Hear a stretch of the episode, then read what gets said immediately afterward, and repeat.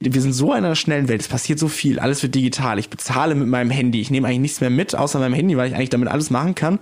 Aber Schule ist so diese eiserne Festung, um die sich drum, drumherum rasiert die Welt und äh, sozusagen die Schule selber bleibt der eiserne Ort, wo, wo wirklich Stillstand herrscht. Miteinander morgen machen. Der Zukunftspodcast der R&V. Ihr Host Grisha Brauer-Rabinowitsch.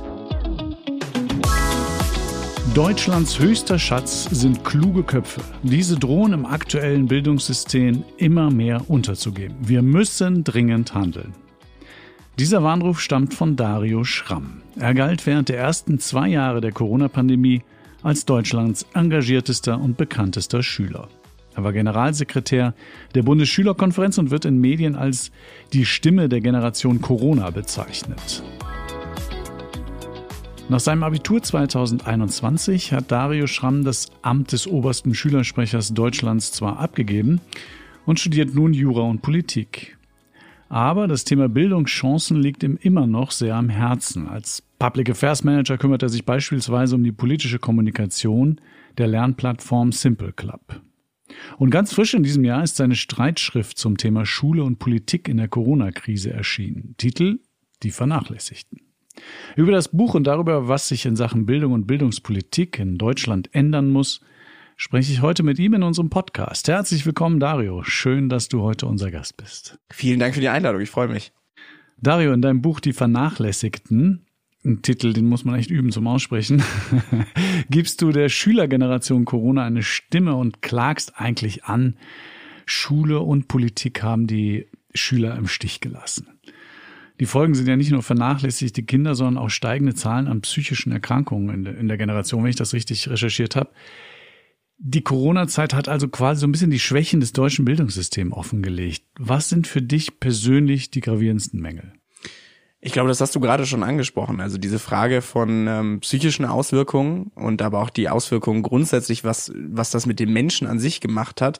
Ich habe vor kurzem mit einem Kinderarzt geredet und er hat gesagt, ähm, er sieht richtig von den drei bis vierjährigen diesen Unterschied zu normalen drei bis vierjährigen, die eben nicht die sozusagen diese Corona-Zeit hinter sich haben, die haben eben nicht diesen sozialen Kontakt gehabt äh, in den ersten Jahren. Und ich glaube, dass wir diese Auswirkungen noch immer spüren. Und vor allem das Schlimme ist, dass wir den, aktuell diesen Eindruck haben, die Pandemie ist vorbei oder sie geht vorbei, was ja auch nicht stimmt, aber dieser Eindruck entsteht. Und damit gehen auch die Probleme weg. Und eigentlich ist es gerade jetzt an der wichtigsten Zeit eben zu gucken, wie können wir diesen Menschen helfen. Und aber was, woran lag das, dass sozusagen die Schüler vernachlässigt worden sind? Ich glaube, das schlimmste Problem eigentlich, wir hatten eine Pandemie, es waren viele Sachen, die konnte man nicht vorhersehen und auch Politik ist jetzt kein, das sind auch keine Übermenschen. Das Problem war eigentlich, dass man immer gesagt hat, wir skandieren jetzt, die junge Generation hat die oberste Priorität und wir haben bei vielen Entscheidungen das gesehen, dass das eben nicht der Fall war. Also wie wichtig sind Schulöffnungen nicht nur für die Frage, von Lehrstoff. Also es geht ja nicht nur darum, dass am Ende jemand das einmal eins gut kann, sondern dass es eben auch darum geht, dass da ein sozialer Kontakt stattfindet und dass man das nicht so wirklich wahrgenommen hat, wie wichtig das ist. Ähm, das ist vielleicht so einer der Aspekte, wo ich sage, da wurde wirklich deutlich vernachlässigt. Also sprich, dass die, dass man das Gefühl hatte, es gibt überall andere Regelungen. Mal war eine Schule zu, mal war nicht. Es gab kein Konzept und ähm, absolut. Und sozusagen die Schüler waren zu Hause und sich sich allein überlassen, ja. Genau, einerseits dieses kein Konzept zu haben. Man ist am Freitag aus der Schule raus und wusste nicht, komme ich am Montag wieder oder ist die Schule vielleicht wird die übers Wochenende aufgrund von Inzidenzen geschlossen, was ja auch teilweise richtig war. Also äh, man darf dieses Virus einfach überhaupt nicht unterschätzen. Aber das hat zu skurrilen äh, Sachen geführt. Zum Beispiel ähm, letztes Jahr oder vorletztes Jahr war das, 2021, äh, 2020 war das, kommen schon durcheinander bei diesen ganzen Pandemie-Sachen. Da war das so, dass äh, da, da waren die Schulen noch teilweise im Wechselmodus, also Kinder waren noch zu Hause und da haben die Biergärten waren aber schon wieder alle randoffen. Das heißt, äh, ich habe das erlebt, man saß irgendwie dicht an dicht na, im, im Sommer in den Biergärten, das waren so dann die letzten Wochen und äh, die Schüler saßen, wie gesagt, die saßen da wirklich und hatten einen schönen Abend und sind dann am Ende aber nach Hause und hatten am nächsten Tag keine Schule, weil man aufgrund von Corona gesagt hat, wir müssen da noch auf Abstand pochen. Und das waren Dinge, da, das ist für mich unerklärlich, wie das so entstehen konnte. Wie viel davon liegt deiner Meinung nach bei uns im, im Schulsystem begründet? Also für mich, äh, ja. nur mal zu, ich habe fünf Kinder und wenn ich jetzt gucke, meine Jüngste ist noch in der Grundschule, ich habe welche im Gymnasium und die im Gymnasium, da kann ich mich noch so ein bisschen dran erinnern, das ist 30 Jahre, über 30 Jahre bei mir her. Ich sehe jetzt keine riesigen Schritte in der Entwicklung, was in der Schule da alles am System geändert worden ist. Ja, die haben jetzt irgendwie so ein digitales Whiteboard vielleicht, aber wie wie Inhalte vermittelt werden, ist ganz viel für mich noch so wie früher. Ich habe das äh, gerade eben bei einem, mit dem Vortrag äh, gab es eben das Bild des Overhead-Projektors und dann habe ich gefragt, wer sich eigentlich daran noch erinnert in, aus seiner eigenen Schulzeit und von denen, ich würde mal behaupten, vom Aussehen her vielleicht sogar noch selber Schülern bis hin zu einem Mann, wo ich sagen würde, der sah jetzt aus, als wäre der vielleicht nicht in den letzten Jahren noch in der Schule gewesen, sondern vielleicht schon ein paar Jahrzehnte her. Alle kannten dieses Gerät noch und äh, das steht stand bis oder steht bis heute noch in vielen Klassenräumen und ich finde, das ist so ein Sinnbild dafür in, es passiert, wir sind so in einer schnellen Welt, es passiert so viel, alles wird digital. Ich bezahle mit meinem Handy, ich nehme eigentlich nichts mehr mit, außer meinem Handy, weil ich eigentlich damit alles machen kann. Aber Schule ist so diese eiserne Festung, um die sich drum, drumherum rasiert die Welt und äh, sozusagen die Schule selber bleibt der eiserne Ort, wo, wo wirklich Stillstand herrscht. Die, die, genau, die Kinder schleppen ja immer noch kiloschwere Ranzen mit in die Schule. Und vielleicht kurz zur Erklärung, du hast gerade deinen Vortrag erwähnt, wir haben deinen Auftritt erwähnt. Du warst gerade hier bei unserem Zukunftsfestival äh, schon auf der Bühne und äh, wir machen jetzt im Nachgang diesen Podcast. Super. Ähm, aber was müsste konkret deiner Meinung nach passieren, auch in Deutschland, damit sich was verbessert? Was müsste in der Schule reformiert werden, sozusagen? Ich glaube, die Schule als solches ist gar nicht das große Problem. Also natürlich die in der Schulstruktur muss man auch einige Sachen gucken. Ich glaube, das sind die Strukturen dahinter. Also warum gibt es eben immer noch x Ebenen vorher, wenn es um Finanzierungen geht? Also zum Beispiel, äh, es gibt in meiner Heimat Nordrhein-Westfalen gibt es das, Bund, das Bundes, das, quasi das Landesministerium, dann gibt es ähm, noch die, die Bezirke, dann gibt es die Kommunen und dann kommt die Schule. Und es ist oft so, dass viele Menschen über Gelder entscheiden oder Wege vorgeben, die waren seit Jahren nicht mehr in den Schulen. Die Schulen kriegen dann eben Aufgaben oder kriegen ähm, bürokratische äh, sozusagen Anforderungen. Die haben mit der Praxis überhaupt nichts zu tun. Deswegen glaube ich, wir müssen viel mehr Kompetenz den Schulen geben, auch viel mehr Gelder. Und wir müssen tatsächlich, und das ist so dieser schöne Begriff, aber auch, äh, das stimmt auch im Bildungsbereich, entbürokratisieren. Und das bedeutet, dass wir vielleicht nicht alles bis ins allerletzte Detail fünfmal umdrehen, bevor wir es starten. Ob das mit Fördermitteln zu tun hat oder aber auch mit inhaltlichen Sachen, sondern tatsächlich auch den Lehrern, die ja nun mal jahrelang studiert haben, vielleicht auch einfach mal ein bisschen mehr zutrauen, weil das ist ein ganz großes Problem. Also du sagst tatsächlich, das finde ich einen sehr guten Punkt, du sagst tatsächlich Entbü Entbürokratisierung äh, ist vielleicht ein Schlagwort, aber in dem Fall, du hast es ja gerade erklärt, stimmt es sicherlich. Du sagst tatsächlich, den Schulen mehr Eigenverantwortung damit geben. Absolut. Gebt den Schulen Geld, die wissen schon, was sie damit anfangen. Äh, vielleicht da kann ich auch wieder ein Beispiel bringen ähm, äh, aus meinem Bekanntenkreis, wo plötzlich Schulen iPads bekommen hatten, die gar keine brauchten. Die hätten viel mehr das Geld gebraucht, um ganz andere Dinge zu, zu kaufen. Ähm, also mehr Eigenverantwortung in den Schulen geben. Da, da meinst du, da sind die Leute, die direkt an den Schülern dran sind und, und was würde das dann bewirken? Also es kann natürlich nicht die Lösung sein, dass wir sagen, die Schulen werden jetzt autark, kriegen irgendwie Millionen und setzen für sich selbst um. Aber ich glaube, dass tatsächlich, wenn wir über iPads reden, äh, es muss ein Budget geben und die Schulen können dann selber gucken, was für Hardware brauchen sie eigentlich. Haben sie vielleicht, das ist nämlich auch ein ganz großes Thema, viele Schulen werden nicht erfasst, dass sie schon eine Ausstattung haben. Die haben aber durch Fördervereine oder Eltern, das oft erlebt, da sind Eltern hingegangen und die waren so sauer und haben vielleicht einen guten Job oder müssen einen guten Job haben, weil sonst können sie das nicht tun, aber sind hingegangen haben gesagt, komm, ich spendiere der Schule jetzt iPads. Habe ich ehrlicherweise sehr oft in Deutschland jetzt schon in den letzten äh, Monaten und Jahren erlebt. Ähm, und was übrigens auch wieder schwierig ist, weil das sind meistens dann in Gebieten, wo eh gut situierte Kinder leben. Das heißt, denen kommt das dann wieder zugute. Und deswegen glaube ich, das gibt den Schulen die Töpfe. Das heißt, die können selber gucken, brauchen wir noch das Geld für die iPads, brauchen wir aber vielleicht oder brauchen wir vielleicht mittlerweile Whiteboards oder andere Dinge. Und natürlich braucht es am Ende noch die Grundpfeiler. Natürlich braucht es ein Ministerium und äh, die, die Bezirke, die irgendwie diese Grundstruktur vorgeben. Aber das ist genauso wie mit den Inhalten auch. Also warum muss bis aufs letzte, kleinste Detail dem Lehrer das vorgegeben werden? Wie oft hatte ich das zum Beispiel im Bio oder in anderen Fächern, dass der Lehrer gesagt hat, eigentlich ist das super spannend. Wir können jetzt in dem Thema mal einen Ausflug machen zum Ort XY. Aber wir sind so im Verzug mit dem Lernplan, wir müssen den jetzt durchbekommen und sonst habt ihr nicht alles fürs Abi. Wir können das jetzt nicht machen. Und dass der Lehrer nicht diese Freiheit hat, dass er selbst sagt, das wäre für euch wirklich mal was Spannendes, was ja selten manchmal ist, das glaube ich wäre was, was sich ändern sollte. Und es sollte sich dann wahrscheinlich auch gleich in allen Bundesländern ändern. Wir haben ja den Föderalismus und äh, gerade im Bildungssystem merkt man ja immer wieder, was war das für ein Kampf, dass die Bundesregierung den, den, den Ländern überhaupt ein paar Milliarden für die Digitalisierung geben konnte für die Schulen. Ähm, äh, kann man da irgendwas verbessern oder ist, sind da einfach natürliche Grenzen durch den Föderalismus? Ja, Föderalismus äh, und ich glaube, also wir werden auf jeden Fall keine Freunde mehr von der Idee her, weil das, also das heißt von der Idee her, zumindest von der Umsetzung her. Eigentlich ist die Idee, finde ich, im Grunde ja gar nicht so schlecht, dass wir sagen, wir haben unterschiedliche Gegebenheiten und äh, jedes Land hat so ein bisschen seine eigene Kompetenz.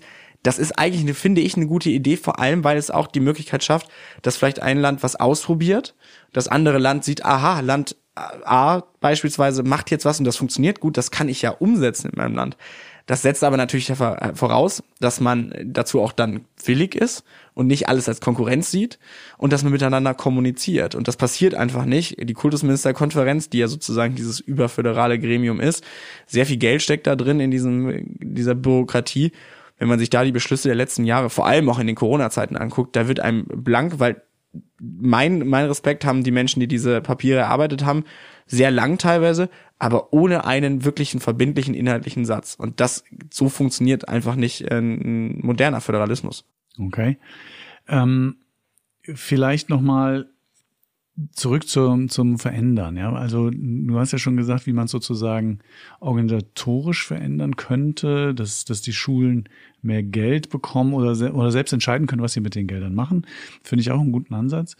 Würde ich jetzt so als, als Vater sofort unterschreiben.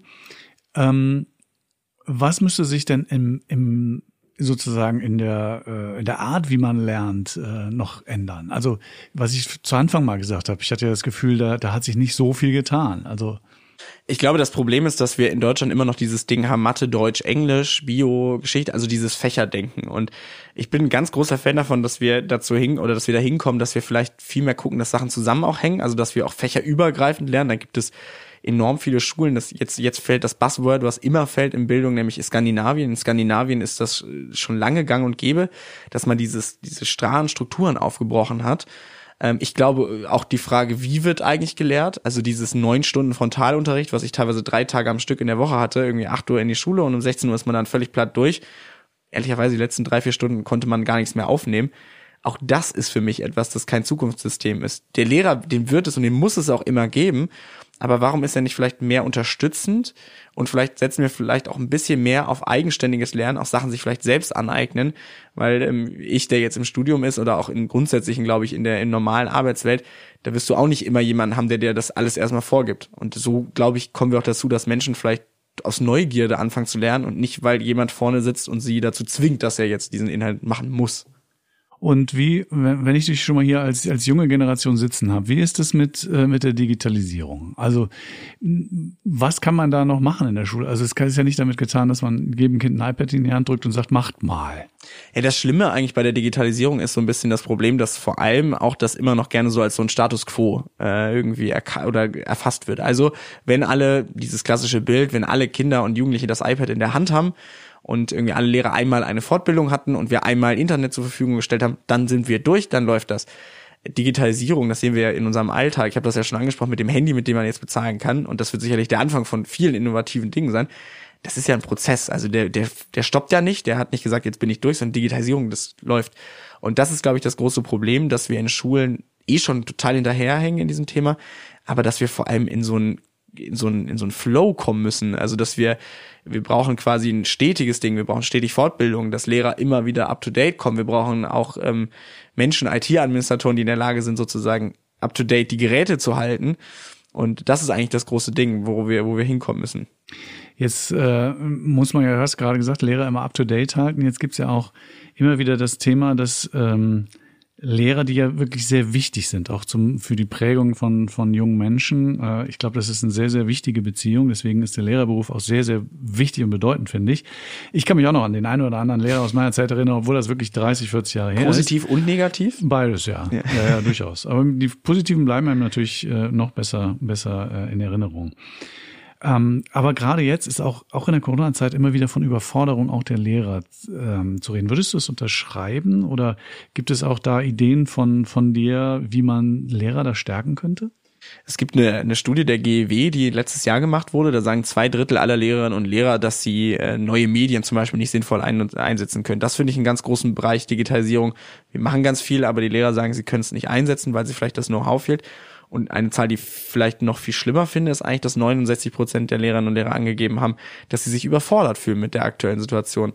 Ich bin selber Lehrerkind, also meine Mutter ist Lehrerin und äh, kenne das sozusagen selber in der Pandemie und aber eigentlich auch schon vorher war das so, dass alles auf Lehrer abgewiegelt wurde.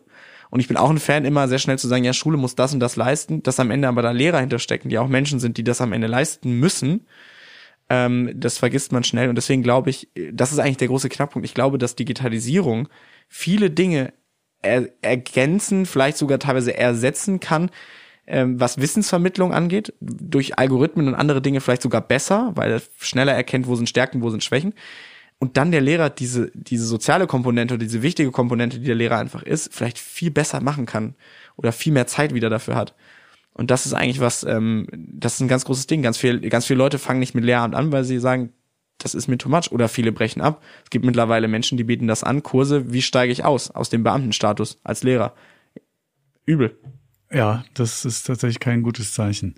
Also ich fasse mal ganz kurz zusammen. Du würdest sagen, äh, die, den Schulen mehr Verantwortung geben, mehr Verantwortung darüber, was sie mit dem Geld machen, die Lehrer stärken, die Digitalisierung fördern und die Lehrer stärken, indem man sie fortbildet und vielleicht ihnen dazu sogar über die Digitalisierung äh, Aufgaben abnimmt, ja, also dass sie sich und, und quasi auch ein bisschen die, die Lehre an sich ein bisschen verändern, mehr hin zu Lernen, Lernen, ja, mehr genau. selbst lernen und sowas. Habe ich das richtig zusammengefasst, ja?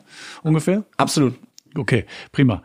Ähm, jetzt, äh, wenn du jetzt an der, an der, wenn du jetzt die Mittel und Möglichkeiten hättest, ähm, irgendwas sofort, irgendwas sofort zu verbessern, um unser Bildungssystem nach vorne zu bringen, was würdest du als erstes machen? Ich würde dafür sorgen, dass alles, was an zusätzlichen Kosten in der Schule entsteht, und das ist äh, gar nicht mal so wenig, also es gibt eine neue Studie oder neue Zahlen, die, da geben Eltern an, dass sie zwischen 250 und 300 Euro für den Schulstart ihrer Kinder an Materialien, also da stecken dann Schulranzen und andere Dinge ausgeben. Ähm, nur zum Vergleich, das Paket Bildung und Teilhabe, das ist das, was Menschen, die Sozialleistungen empfangen, eben bekommen. Das sind 1,5 Millionen Kinder, die das in Deutschland betrifft. Das sind 156 Euro pro Schuljahr. Ähm, das heißt, alles Geld, was ich hätte, würde ich mal da reinstecken, ähm, zu, zu gucken, dass wir Schule tatsächlich kostenlos machen und diese, diese, dieses Ding wegbekommen, dass tatsächlich es immer noch enorm davon abhängig ist, kann ich mir Schule eigentlich leisten. Und das ist so absurd, weil wir haben eine Bildungspflicht in Deutschland, aber sie ist nicht verbunden auch äh, mit, also ich habe das, ich studiere ja Jura und ich habe gelernt, du hast, der Staat hat Pflichten und der Bürger hat Pflichten. So, der Bürger hat die Pflicht, dass er sein Kind in die Schule stecken muss. Ich finde, auf der anderen Seite hat der Staat aber meiner Meinung nach auch die Pflicht, dass er dafür sorgen muss, dass jeder, der dann die Schule besucht, eben dieselben Grundvoraussetzungen äh, hat, zumindest mal soweit man das eben finanziell lösen kann. Und das wäre ein ganz großer Punkt. Das wäre okay. Das ist nochmal ein neues Thema. Komme ich gleich nochmal drauf. Eine kleine Anekdote am Rande. Ich kriege immer wieder mit in irgendwelchen Elternversammlungen, dass dann gesagt wird, ja, wer sich das nicht leisten kann, der soll auf die Lehrer zugehen und so weiter. Ist natürlich eine große Hürde, ja. Also Schamgrenze, eine Schamgrenze. Schamgrenze. Genau. Ähm, ich finde es gut, dass sie es machen, ja, und das auch versuchen sozusagen so ähm, anonym zu machen, aber trotzdem ist es eine Schamgrenze. Ähm, die Chancengleichheit im Bildungssystem ist ein großes Thema auch von dir. Du hast es ja gerade schon angedeutet. Ähm, was macht das tatsächlich aus? Ist das wirklich so schlimm oder ähm, wozu führt das vor allen Dingen? Wir sehen das äh, vor allem, ähm, also die eine Frage, ist das tatsächlich so? Ja, es ist genauso schlimm, weil es tatsächlich erheblich darauf ankommt, aus welchem Elternhaus komme ich an. Zum Beispiel, wenn wir uns den Bildungsweg anschauen, es ist so, dass äh, von sozusagen 24 von 100 Schülern aus Nicht-Akademikerkindern beginnen ein Studium. Auf der anderen Seite, in der Akademikerseite sind es 74, also fast das Dreifache. Das liegt nicht, äh, das liegt an so vielen Faktoren, die eigentlich das Problem zeigen. Das eine Problem ist, dass viele Menschen nach der Grundschule aufgrund ihres Nachnamens, aufgrund ihrer Herkunft, das ist tatsächlich einfach statistisch belegt, teilweise keine Gymnasialempfehlung bekommen und äh, dadurch schon mal eine schlechtere Chance haben. Dann gibt es das Problem, dass Eltern, die natürlich ihre Kinder unterstützen können, weil sie selbst innerlichen Background haben, auch die deutsche Sprache eben können, die können ihre Kinder deutlich besser unterstützen und am Ende zu einem besseren Abschluss führen. Und das ist ein Riesending, dass, äh, dass einfach dieser normal, alleine der Bildungsweg als solches eben un, nicht, nicht gerecht ist oder nicht zumindest nicht, nicht gerecht im Sinne von nicht jeder hat dieselben Chancen. Und wo dazu das eigentlich führt ist, und das ist ja das, was du dem Eingangsstatement auch mein Zitat eben gesagt hast, ist, wir haben in Deutschland nichts. Also wir haben kein, wir haben kein Erdöl. Wir wissen mittlerweile auch sehr gut, dass wir kein Gas haben. Das haben wir in den letzten Wochen und Monaten und, und werden wir noch erleben. Das einzige, den, den Schatz, den wir haben in Deutschland, sind kluge Köpfe, sind Innovationen. Das sind Menschen, die eben gut sind in dem, was sie machen. Und wir haben oder wir verlieren diese Köpfe, das ist meine Prognose, wenn wir sie fertig machen in dem Sinne von, weil wir Leute dazu bringen, dass sie einen 1-0er Durchschnitt haben, aber körperlich am Ende sind, weil sie irgendwie sich Bulimie lernen äh, durchgeknechtet haben oder Menschen einfach auf der Strecke bleiben, gar nicht erst den Abschluss, gar nicht ins Studium kommen, einfach weil sie nicht den Hintergrund haben. Und das ist, glaube ich, am Ende das teuerste, womit Deutschland bezahlen wird, dass sie eben nicht in Bildung investieren. Ich will mal eine provokante Frage stellen. Glaubst du, dass unser Schulsystem die jungen Menschen dazu zwingt, über eine breite, du hast vorhin so schön gesagt, Mathe, Deutsch, Englisch, überall Ende Durchschnitt zu werden, bis auf die paar, die, die ein Talent haben und dann vielleicht ein Einser-Abi machen, aber dass sie zumindestens alle gezwungen werden, irgendwo einen gewissen Durchschnitt zu erreichen, um ihren Abschluss zu machen und dass die wahren Talente vielleicht gar nicht gefördert werden? Total. Also ich äh, kenne das selber aus eigenen Perspektiven. Ich war echt ein sehr schlechter Schüler. Ich habe jetzt auch nicht das beste Abitur hingelegt und trotzdem habe ich irgendwann erkannt, dass das kommunikativeste Sprache und äh, alles irgendwie meine Stärke ist. Das habe ich aber nie gelernt im Unterricht. Das habe ich gelernt durch Wettbewerbe, wie zum Beispiel Jugend debattiert oder andere Dinge. Ich kenne Leute, die haben zum Beispiel durch Jugend forscht äh, gemerkt, dass das total ihr Ding ist. Nicht, weil die waren auch teilweise gar nicht in den in den Schulfächern, wo man jetzt erwarten würde, naturwissenschaftlichen Sachen, da waren die teilweise gar nicht so gut. Aber die haben durch solche Sachen eben ihre Stärken erkannt. Und ich finde sinnbildlich dafür ist, ich habe eine sehr gute Freundin, die hat ein 1-0er Abitur geschrieben, letztes Jahr mit mir zusammen. Und ähm, die geistert so ein bisschen durch die Gegend und weil sie gar nicht weiß, was soll sie machen. Und auf die Frage, woran hast du eigentlich Spaß oder was kannst du eigentlich gut, da kommt auch keine große Antwort. Und ich, das finde ich eigentlich so das Absurde, dass junge Menschen dir meistens sehr gut sagen können, worin sie nicht gut sind. Das ist eigentlich, das wissen schon die meisten. Also ich mit Zahlen zum Beispiel, ich bin nicht gut in Zahlen. Aber wenn es um die Frage wird, das kannst du eigentlich, was kannst du eigentlich gut? Oder was macht dir Spaß? Was willst du, was willst du machen damit? Da kommt sehr viel Lehre und das finde ich, äh, das ist eigentlich erschreckend. Das müsste eigentlich im Laufe der Schulzeit zumindestens jedem irgendwo gespiegelt werden, beziehungsweise jedem die Möglichkeit gegeben werden, jedem Schüler sich selbst zu erkunden, wo, wo bin ich eigentlich gut, ja? Und da braucht man Unterstützung. Ne? Ich habe mal, ich habe mal vor vielen Jahren mit einem Wiener Genetiker ein Interview gemacht, als ich noch fürs Handelsblatt unterwegs war. Ähm, der hat gesagt, wir müssen uns in der Bildung genau darauf spezialisieren. Wir müssen, jedes Kind hat irgendwo eine Stärke. Und genau diese Stärke, wir müssen nicht alle gleich machen, sondern wir müssen die Stärken stärken. Das würdest du so unterschreiben, ja? Ich würde das total unterschreiben. Das ist genau der Satz. Und dass, dass jeder auch am Endeffekt, der die Schule verlässt, egal mit welchem Abschluss, auch weiß, was sind diese Stärken. Ja, und dafür müsste man wahrscheinlich aber auch an der Art, wie man was lernt, äh, was ändern. Das hast du ja, hast du ja schon gesagt. Ähm, jetzt haben wir eine extreme Belastung gehabt. Corona. Ja, das war schon natürlich auch für das ganze System. Was äh, war ein Ausnahmezustand, hat die Schwächen ähm, klar zutage treten lassen.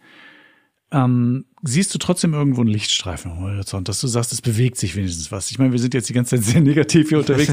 Vielleicht fällt dir ja was ein, wo du sagst, ja. ja, nein, einfach nur, äh, ja, um auch mal die andere Seite zu beleuchten. Vielleicht sagst du ja, ey, da ist ein, das ist ein Politiker unterwegs oder habe ich den getroffen oder irgendwas oder eine Schule, die was Tolles macht. Bewegt sich denn auch was in die richtige Richtung? Absolut. Also ich glaube, wir sehen, dass Schulen schon, also die, die, die, durch die Corona gab es natürlich schon diesen diesen Vormarsch in Digitalisierung. Natürlich nicht in der in der Stärke, in der der ich mir das gewünscht hätte. Natürlich auch nicht in dem Umfang und allem. Aber es ist ja etwas passiert. Also es ist die, es wäre gelogen, so zu tun, als wäre das nicht. Natürlich kann man da jetzt über Handwerk nochmal reden, aber zumindest, dass es einen Digitalpakt gibt, ist ein ist ein Fortschritt. Ich glaube vor allem eine Sache, die ich finde, die eigentlich fast viel wertvoller ist als das iPad in, in Kindeshand, ist, dass wir vieles über Schulgemeinschaft gelernt haben, denn ähm, in diesen in diesen Krisenzeiten finde ich hat man sind Schulen sehr zusammengerückt. Ich habe das selbst erlebt an meiner Schule, aber ich habe das in vielen anderen auch erlebt. Schüler, Eltern, Lehrer, Schulleitungen, ähm, die haben sich als Gemeinschaft das erste Mal äh, verstanden. Und wenn es die Gemeinschaft gegen zum Beispiel das Ministerium war, die jetzt schon wieder doofe Beschlüsse gemacht haben, aber es ist so ein viel mehr zusammenhaltendes Gefühl entstanden. Und ich glaube, wenn man das jetzt beibehält und auch nutzt und im besten Fall jetzt dann quasi noch die Gelder irgendwann hat, die wo die Schulen dann für sich selbst machen können, dann kommen wir in eine viel mehr zusammen äh, arbeitende Schule und das ist, glaube ich, das sehe ich tatsächlich als großen Lichtblick. Ist das vielleicht auch was, äh, jetzt ist ein Unisystem ja was ganz anderes, gibt es da was, was du aus der Schule, vielleicht so eine Gemeinschaft äh, mitgenommen hast, was du jetzt vielleicht sogar vermisst, wo du sagst, die Schulzeit war, auch wenn ich kein so guter Schüler war, aber Schulzeit war super und das vermisse ich schon ein bisschen? Uni ist natürlich total individuell und es ist natürlich sehr für sich selbst. Äh, für jemanden wie mich, der irgendwie Menschen um sich herum braucht, ist das, äh, eine Riesenumstellung gewesen. Gibt es keine Jura-Partys mehr? oder? Es gibt Jura-Partys, äh, das könnte ein anderer Podcast sein. Also, ist, also daran hapert es nicht. Aber ich glaube schon, dass dieses individuelle Lernen ähm, natürlich, also natürlich passt das in Uni-Kontext und natürlich ist man dort einfach produktiver, wenn nicht links, rechts und links jemand sitzt. Aber natürlich vermisst man das schon. Also dieses Pause zu haben und irgendwie Freistunden zu haben und sowas. Es war, ist immer so doof. Es haben früher immer alle gesagt, Studenten, genießt, genießt eure Schulzeit, das ist das Beste der Welt. Und wir haben alle gedacht, wir sollen aufhören zu reden, weil es ist unerträglich gerade. Aber ehrlicherweise würde ich jetzt, glaube ich, auch in die Schule gehen und sagen, hey, genießt das, das ist die beste Zeit. Okay, super. Ich habe noch äh, zwei Fragen zum Schluss, äh, Dario. Du bist jetzt gerade während der Corona-Zeit sehr präsent in den Medien gewesen und warst ungeheuer aktiv. Ne? Ähm, obwohl du irgendwie Abi auch noch meistern musstest und wie du ja selber zugegeben hast, warst du jetzt nicht der beste Schüler. Was hat dich dabei motiviert? Wo ist das, äh, äh wie, ist, wie ist das gekommen und, und äh, wie machst du jetzt dein Engagement weiter eigentlich? Also ich war nie, ich habe zum Beispiel auch mit Schülervertretungsarbeit nicht angefangen, weil ich dachte, da kommt jetzt irgendwie eine Karriere irgendwie oder sonst was, sondern ich war wirklich Überzeugungstäter. Also ich habe in der achten Klasse, wollte ich das Essen an meiner Schule verändern. So bin ich in die Schülervertretungsarbeit. Da wusste ich überhaupt nicht, dass es da irgendwie noch was im Kreis, im Bund, im Land oder sowas gibt. Äh, ich bin, wenn ich, ich, ich brenne tatsächlich, also gerade weil ich so viel mich damit beschäftigt habe und immer mehr mich auch jetzt irgendwie mit drin stecke, und jedes Tag aufs Neue irgendwie neue Zahlen lese oder so, dann denke ich mir jedes Mal, das kann ja gar nicht wahr sein. Und ich glaube, dass das mein Antrieb ist, dass ich irgendwie das so für absurd halte, manche Dinge, dass ich irgendwie da nicht locker lassen kann. Und genau solche Leute braucht es dann auch, um Veränderungen anzustoßen, die einfach darauf hinweisen. Das finde ich echt gut. Der Blick in die Glaskugel. 2030. Da soll die UNESCO-Agenda für nachhaltige Entwicklung in Deutschland umgesetzt sein. Wie siehst du 2030 Bildungsland Deutschland? Ich glaube, wir haben, oder ich sehe und ich wünsche. Ich wünsche, ich, ich wünsche mir ein, ein offenes Schulsystem. Ich wünsche mir ein Schulsystem, wo nicht 8 Uhr der Schulstart ist, sondern dass es Zeiten gibt, wo die Schüler kommen können, aber individuell. Ich wünsche mir offene Klassen. Ich wünsche mir Rückzugsorte für Menschen, die sagen, sie brauchen jetzt mal ihre eigene Lernatmosphäre und nicht die laute Klasse drumherum. Ich wünsche mir fitte Lehrer, Lehrer, die wirklich gerne und, und, und äh, gut in die Schulen kommen. Und ich wünsche mir ein, ein digitaleres Lernen im Sinne von, dass wir tatsächlich Inhalte viel mehr im digitaleren Bereich lernen aber dass Schüler, und das ist eigentlich mein großer Wunsch, dass Schüler zumindest teilweise, natürlich wird das, glaube ich, das ist, glaube ich, eine Utopie, aber zumindest mal teilweise mit Vorfreude in die Schule kommen. Also zumindest mal nicht diese Riesenabneigung haben. Das ist mein, mein großer Wunsch und ich habe die Hoffnung und ich gebe auch nicht auf, daran zu arbeiten, dass das tatsächlich in die Realität umgesetzt wird. Super, Dario, das ist ein tolles Schlusswort. Ähm wir nehmen auch mit, es gibt noch Chancen auf Besserung, ja. Absolut. Ähm, es läuft vieles nicht richtig aus deiner Sicht und ich glaube, das können auch viele Leute unterschreiben. Ich wünsche dir alles, alles Gute für deine weitere Arbeit ähm, und vor allen Dingen für dein Studium. Wie lange musst du noch? Ich habe noch ein bisschen vor mir, vier Semester. Okay. Und dann kommt ja bei Jura auch noch dieses Ganze mit Staatsexamen und so, oder? Es ist, es ist noch ein langer Weg vor mir. Ja, äh, hast du genug Zeit, dich noch aktiv zu beteiligen, ja? Genau. Gut. Äh, und äh, also herzlichen Dank, Dario. Alles Gute. Vielen Dank für die Einladung. Sehr gerne. Danke auch Ihnen, liebe Zuhörerinnen und Zuhörer, für die Aufmerksamkeit. Ich hoffe, Sie hatten Spaß und haben vielleicht so etwas mitgenommen oder vielleicht Denkanstöße bekommen. Würde mich sehr freuen. Bleiben Sie gesund. Auf Wiederhören.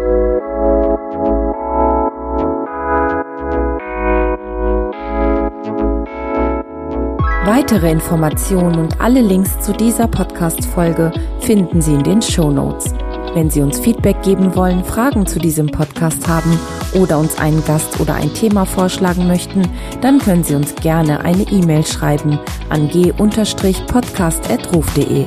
Abonnieren können Sie unseren Podcast Miteinander morgen machen auf Apple Podcasts, Spotify und allen weiteren gängigen Podcast-Plattformen. Wir freuen uns über Ihre Bewertungen.